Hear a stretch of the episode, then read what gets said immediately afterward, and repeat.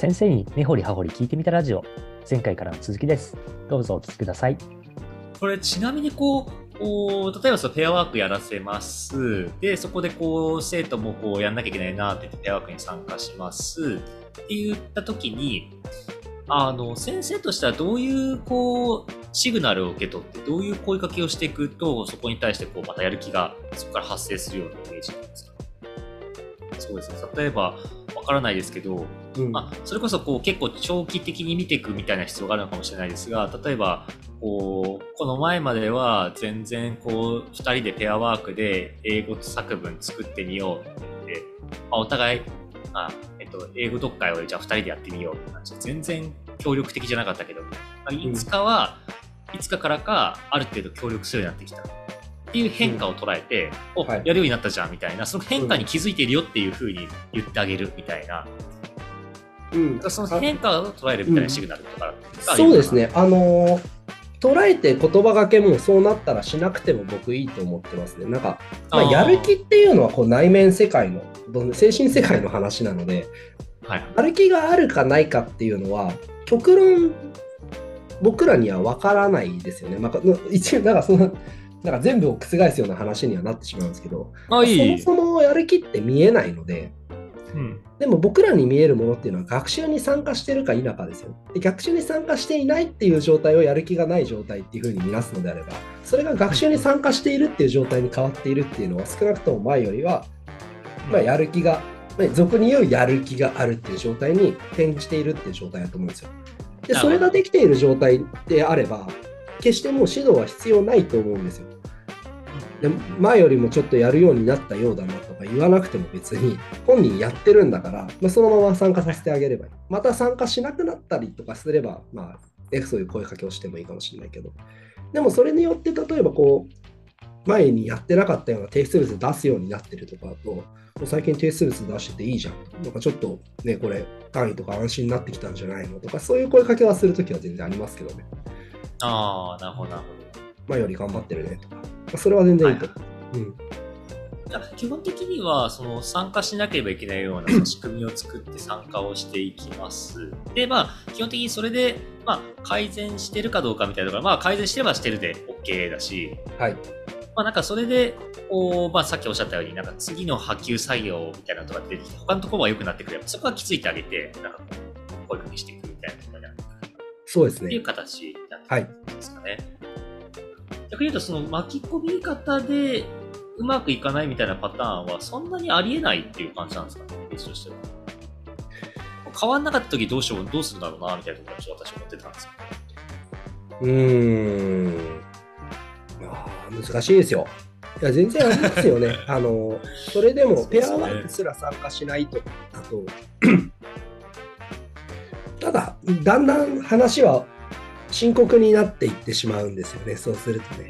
うん、授業に参加をしないっていう状態っていうのは、まあ、一種のこう指導拒否状態になっているっていう状態なので、うん、なんかどこまでそれを本人の自由とさせてあげるかっていうのはありますよね。そういうことですね。いや、もうそこまで来ると隣の人に迷惑かかってるから、なんか君のやる気とかよく知らないけどやれよっていう風な文脈で指導する時もあります。それはもう集団の中で生きている人間としては義務を果たしていないから少なくともこの教室の一員としての義務は果たしなさいっていうような指導をするときはあります。なるほど、なるほど。私はやる気ないから読みたくないんだ。いや、それは通用しないでしょ。例えば体育でキャッチボールしなさいっていう風なの、キャッチボールするぞっていう活動になってる時に、私は投げたくないからやらないって、それって崩壊しちゃいますよね。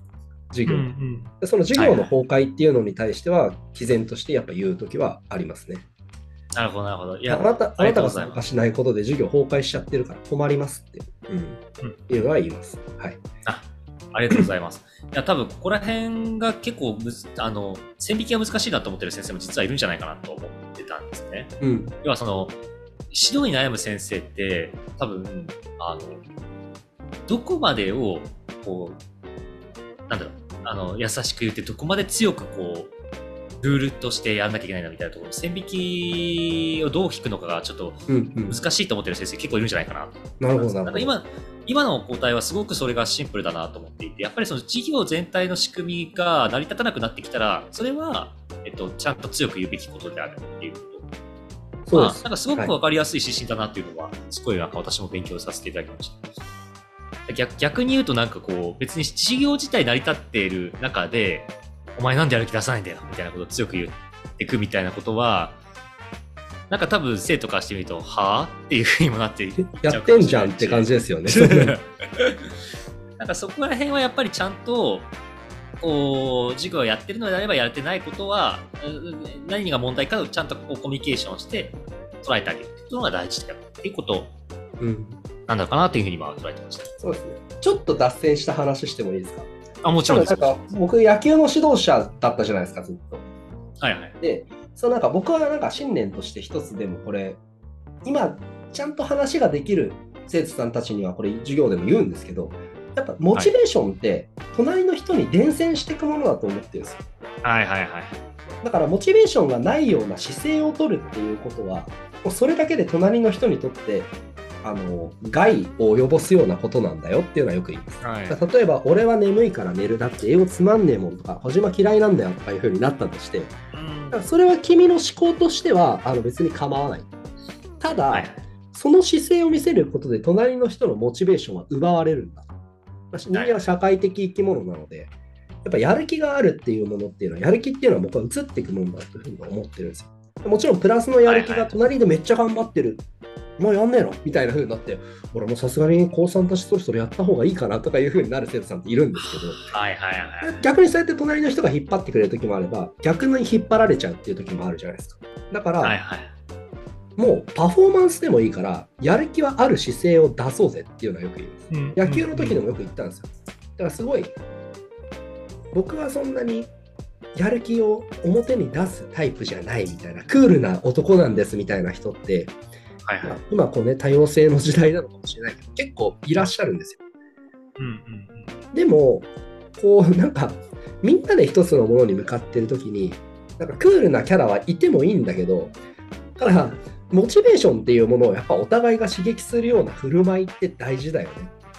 そうですね。なるほどなるほど。そう、パフォーマンスでもいいよって。例えば後輩になんかね、元気出させてあげたいなとかいう時に、俺はクールなキャラだからって言って、しれーっとしてるんじゃなくて、あえてこう熱い、熱い言葉をかけるような男になってあげるとか、はいそういうのって大事だよねって。だから僕はモチベーションっていうのは先にパフォーマンスがあって起こるものなんじゃないかなっていうのはちょっと今話しててやっぱ思いましたね。先に学習に参加することでモチベーションっていうものが後から付随して発生していく。まず、まず参加だろう、まず作業だろう、まず行動だろうっていうのはありますね。そうですよね。ありがとうございます。なんか私もなんか若干付随した話しちゃうんですけど、はいはい。脱線に脱線を重ねるんですけど。いいですよ、もう線路から外れていきましたね。徒歩で そうですね。そうですね。どこまでも行きましょうみたいな感じはい、歩きましょう。はい。私は最近あの、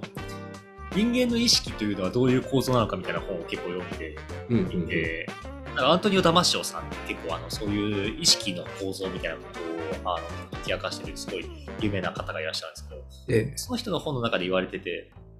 そのまあ、その話自体はその方がやったという昔から結構言われてる話らしいんですが、やっぱり感情って、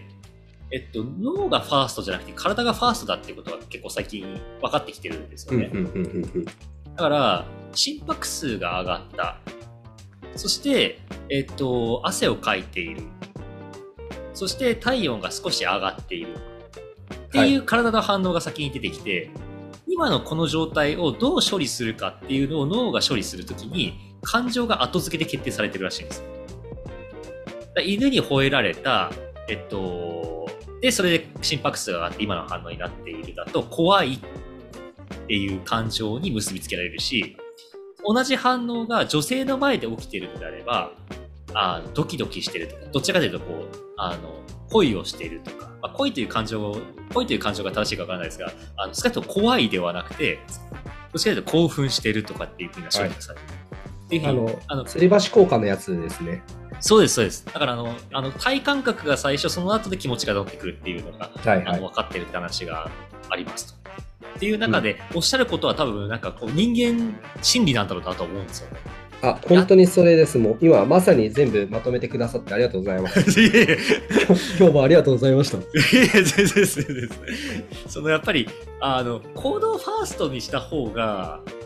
分かりやすいですし、効果もありますよね、多分ね。うんうんっていうのをすごく今思っていたと、うんあと私今、小島先生の話を聞いてて、また違う方向に今話頭がちょっと離れていって、なんか違うまとめを考え考えてたんですけど、はいはい。あの、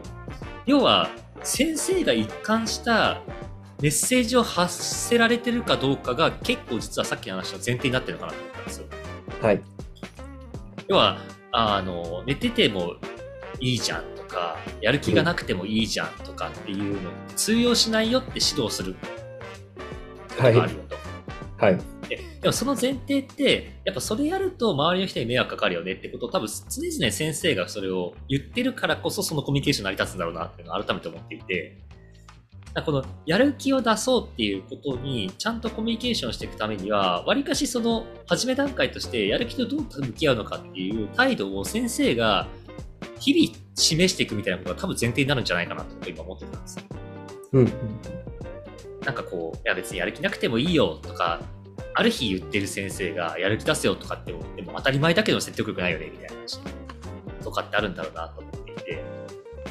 なんか結構レベル高い話になっちゃうんですけど、なんか、あの、やっぱりそう先生の言動一致とか、あの、メッセージ一致が生徒のやる気につながってくるみたいな構造はやっぱありそうなのかなっていうふうにちょっと今思ってました。なんか今の話聞いて思い出したんですけど、なんか僕結構こう授業、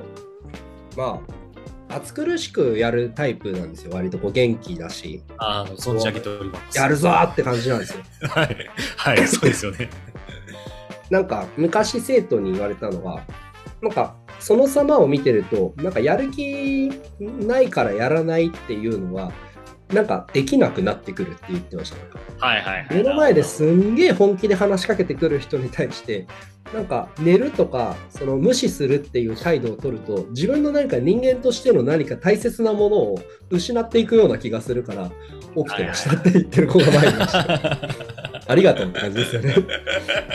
いやでもさっきのそのモチベーションを周りに伝播するっていう話のうん。一番体現するのは先生であるっていうのはいや、本当そうですよ。ある意味で言うと正しいですよね。うんだからこの話って、まあ、あのこれが全て正しいってわけじゃ多分ないとは思ってはいながら一つのやっぱり理想としては先生自体がモチベーション高くあることでその周りにモチベーションを伝播させていくしあのこういうふうに伝播させなきゃいけないよっていう前提を作っていくことでやる気が必然的に出てくるようなクラスを作るっていうのが、うんなんかこう一つの回なんかこう典型的なやり方としてはありそうな気はします。そうですね。だからなんかどうしたらいいんですかって言ったら、もう精神のことは置いといて、まず参加しようぜとか、それって多分簡単なアプローチだと思うし、でその上でやっぱ教師の姿であったり、教師の言葉かけの工夫っていうのはやっぱありますよね。でもモチベーターにならなきゃいけないなとは思ってて、うんなんか今より何かで一個できるようになるっていう経験を例えば積む。そんな、すごいもう、ね、やんちゃなお兄ちゃんたちとか、ね、ド派手な格好したお姉さんたちの学校に勤めたこともあったんですけど、学習にあんまり意欲がないので、まあ、大学にまで行ってが勉強なんかしたくねえよみたいな話される時もあるし、英語なんてどうせ使わないんだからみたいになるじゃないですか。はいはいで。もみんなこれから大人になって仕事を覚えてなんかみんながお金稼ぐとかね自立していくっていう時に何かを学習して何かを習得するっていう経験は多く積んどいてる方は絶対に武器になるよね。だって何かを習得する術を知ってるんだから、でよく学校の勉強役に立たないっていうか、学校の勉強を習得できない習得しようと工夫をしないっていうのは正直弱いよってよく言ってましたうんうん